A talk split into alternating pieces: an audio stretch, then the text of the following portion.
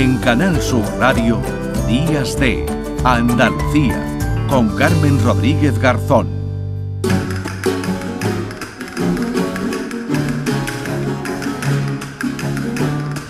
10 de la mañana y 31 minutos. Eh, Primi Sanz está con nosotros de nuevo. Primi, ¿qué tal? Hola de nuevo. Y vamos a echar un poquito la vista atrás porque precisamente mañana se cumple una efeméride muy redonda y muy importante, más importante de lo que, de lo que pensamos, ¿verdad, Primi? Porque un 1 de octubre, ¿verdad?, de 1823 eh, el rey Fernando VII disuelve las Cortes, abole la Constitución y restablece la monarquía absoluta y esto pone término al trienio liberal. Se conmemoran los 200 los 200 años del final de lo que muchos historiadores califican como una etapa histórica de excepcional importancia porque fue en ella cuando por primera vez se pusieron en práctica las reformas publicadas en la Constitución de Cádiz de 1812. Fíjate, así sin querer queriendo, 200 años de historia que se conmemoran eh, en estos días. Y es que es verdad, tiene mucha importancia el trienio liberal, es una etapa fundamental en la historia de nuestro país y tiene mucho que ver con Andalucía, porque el trienio se se dice que, se, que comienza, y es así, mm. un 1 de enero de 1820 con un pronunciamiento de mm, un general del Riego en la localidad sevillana de Cabezas de San Juan y termina con la ocupación en España por el ejército francés, el conocido como los 100.000 hijos de San Luis, que eso se ha quedado también en el imaginario colectivo, ¿no? Mm. Porque dicen, en esta fiesta había más gente que los 100.000 hijos de San Luis. Es una expresión que se queda ahí siempre volando. Ellos eh, entran por los Pirineos en la primavera del año 1823. Precisamente en Cabezas de San Juan, todos los años hacen una recreación histórica mm. donde vienen el ejército, bueno, hay una representación del ejército que estaba convocado para ir a las Américas a defender em, las guerras que tenía entonces de independencia en algunos países, la proto-independencia americana, eh, hubo una leva muy importante y en Cabezas de San Juan se concentró aquel ejército. Del Riego se dirigió a las tropas y en Cabezas de San Juan todos los años hacen una recreación de aquello. Mira cómo suena. El rey que debe su trono a todos aquellos que se sacrificaron y que dieron sus vidas en la guerra de la independencia, sin embargo no ha jurado la Constitución. La Constitución, pacto entre el monarca y el pueblo, cimiento y encarnación de toda nación moderna. La Constitución española, justa, liberal, fue elaborada en Cádiz en 1812 entre sangre y sufrimiento, concediéndonos a todos los españoles el título que nos corresponde, el de ciudadanos. Sin embargo, el rey no la ha jurado. Y es necesario, para que España se salve, que el rey respete la Constitución, pues es la afirmación legítima y civil de los deberes y derechos de los españoles. Así empieza una revuelta que se extendió por todo el país y que dio lugar al trienio liberal. Y es precisamente, Carmen, aquí en Andalucía donde todo esto acaba. Donde comienza y donde acaba. Y donde acaba, sí, mm. porque aquí en Andalucía es apresado eh, del Riego, en la localidad de Arquillos. Venía de una de las batallas contra los 100.000 hijos de San Luis, pero quién sabe por qué y qué mm. sucedió y qué envolvió a todo aquello, que es muy interesante. Es un profesor de la Universidad de Jaén, que además es experto en nuevas poblaciones y que se llama Francisco Pérez Smith Fernández. Francisco, buenos días. Hola. Hola, buenos días. Buenos días. Muchísimas gracias por, por, estar con nosotros porque lo, lo estábamos comentando, eh, Francisco, que quizás se trata de un eh, episodio poco conocido, ¿no? De, el, trienio liberal en general, pero eh, particularmente ¿no? ese, apresamiento ¿no? de, de, riego en Arquillos, en Jaén, y en torno a esto eh, se está recordando, se ha recordado estos días en, Jaén con una, con una conferencia ¿no? que, impartió, que impartió usted, Francisco, y en la que bueno, pues se desvelan algunos detalles, como decimos, algo desconocidos. Sí, porque además normalmente el trienio, como habéis dicho muy bien, es decir, eh, tenemos muy claro la idea del comienzo, la, la villa, la localidad donde empieza todo, que es en cabeza, pero luego, claro, una vez que pasan los tres años, dice, bueno, se terminó el comienzo, empieza otra vez eh, la monarquía de, Fernando VII absolutista, pero, bueno, pero ¿qué pasa para que empiece otra vez? Porque, claro, las cosas de un día para otro no suceden. Hay un proceso de deterioro que ya empieza, como estabais diciendo, como habéis comentado, con la entrada de 100.000 hijos de San Luis, que hace que precisamente sea en, Sierra Morena, las nuevas poblaciones de Sierra Morena y Andalucía, aquí precisamente donde haya un grupo de personas que eh, ya con la regencia absolutista en el poder, pues deciden que, que después de esa batalla de Jodas, donde, donde se destroza a los restos del ejército de Riego, bueno, pues que, se cree esa necesidad de, de buscar a Riego, de apresarlo en cuanto se pueda y de, y de mandarlo hacia la corte para, para juzgarlo. Mm. Francisco, lo más interesante, bueno, vamos a explicar que mm. eh, Arquillo es una de las nuevas poblaciones en el reinado de Carlos III, es un plan de repoblamiento que hizo Pablo de Olavide. Y eso le da, Francisco, unas características muy especiales a ese apresamiento, porque los ciudadanos de Arquillo, como de muchas nuevas poblaciones, tienen unos privilegios diferente mm. al resto del Estado que la Constitución de 1812 va a cambiar o puede cambiar.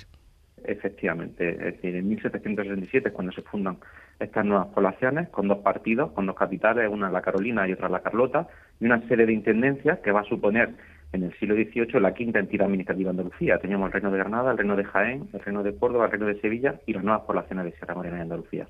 Claro, esta unidad administrativa se queda con un fuero que lógicamente le tiene una ventaja a su, a su ciudadano. Te dan más suerte, se las conceden eh, en Enfutexi durante toda su vida, es decir, le dan una serie de derechos fiscales como que solo pagan el diezmo al rey de, a la cosecha, durante unos años al principio no pagan esos diezmos, es decir, tienen cosas como un mercado protector, digamos, todos los domingos, donde compras productos de la zona, eh, es decir, hay un especial cuidado como cualquier régimen foral que hace que cuando en 1820 vuelva a entrar eh, bueno, entra la Constitución, como había entrado previamente, eh, a principios del siglo XIX, después de la Guerra de Independencia, y que esos colonos que en un principio reciben esta Constitución de, de 1812, en el 20 la reciben eh, muchos de ellos y autoridades la reciben pues con cariño porque se piensan que, con estos derechos pues van a alcanzar una prosperidad, pues ven que va pasando el tiempo y que, por ejemplo, los bienes de propios que se tenían que entregar a su a sus recién creados ayuntamientos pues nunca llegan, es decir, empiezan a pagar nuevos impuestos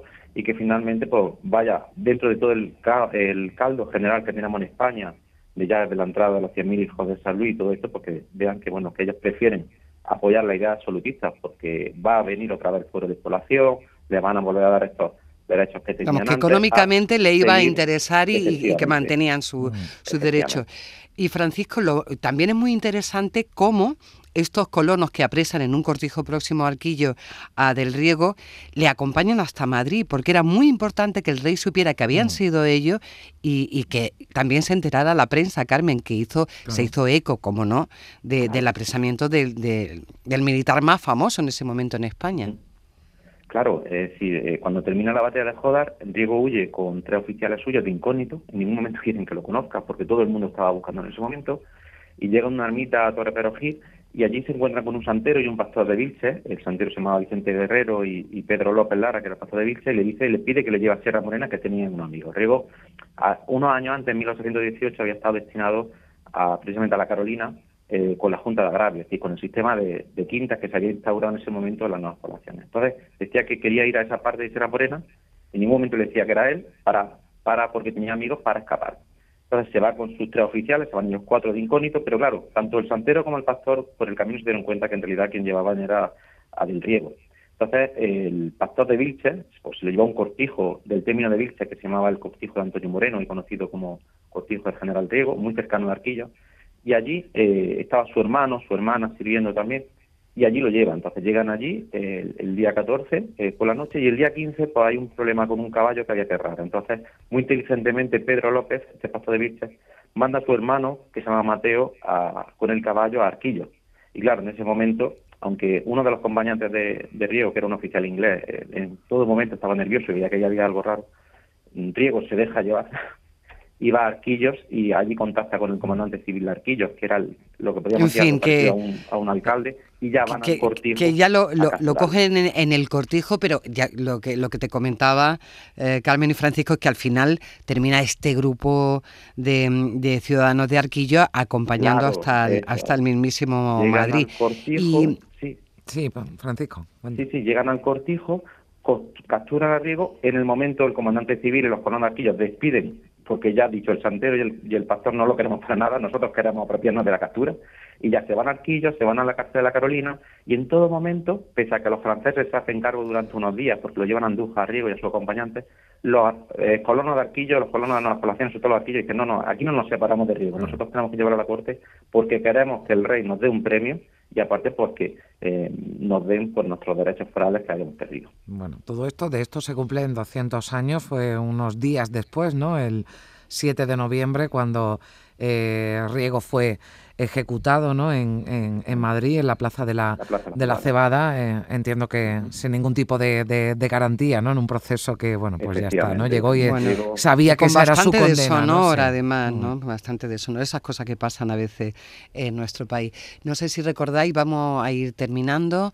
Em, esto, esto que, que recreó Televisión Española hace muchos años sobre, sobre la ejecución de Riego considerando que el reo Rafael del Riego, que inició hace tres años en Cabezas de San Juan el alzamiento contra su rey legítimo y en defensa de la llamada Constitución, ha incurrido en su calidad de diputado de las llamadas Cortes en horrorosos atentados contra la voluntad del rey fin, Fernando. 200 años de esta historia que comienza con alegría y siendo del Riego un héroe y terminando, bueno, ejecutado en Madrid como un villano. Las cosas de la historia, Carmen. Bueno, Francisco José Pérez Smith, eh, universidad de profesor de la Universidad de, Jaén y bueno, pues autor de esa conferencia en torno al apresamiento en, en Arquillos, en, en Jaén de Rafael de, de Riego. Eh, Francisco, muchísimas gracias por estar con nosotros. Un saludo. Muchas gracias, Francisco. Si te parece, Carmen, nos vamos con un, algo que ha quedado de aquel trienio liberal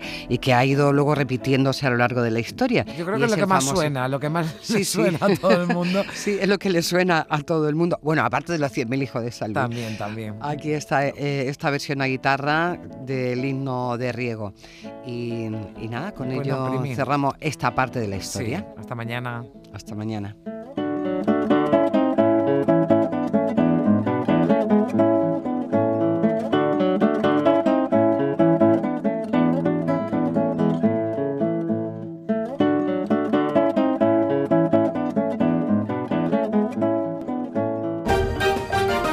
Canal Sur Radio, Días de Andalucía.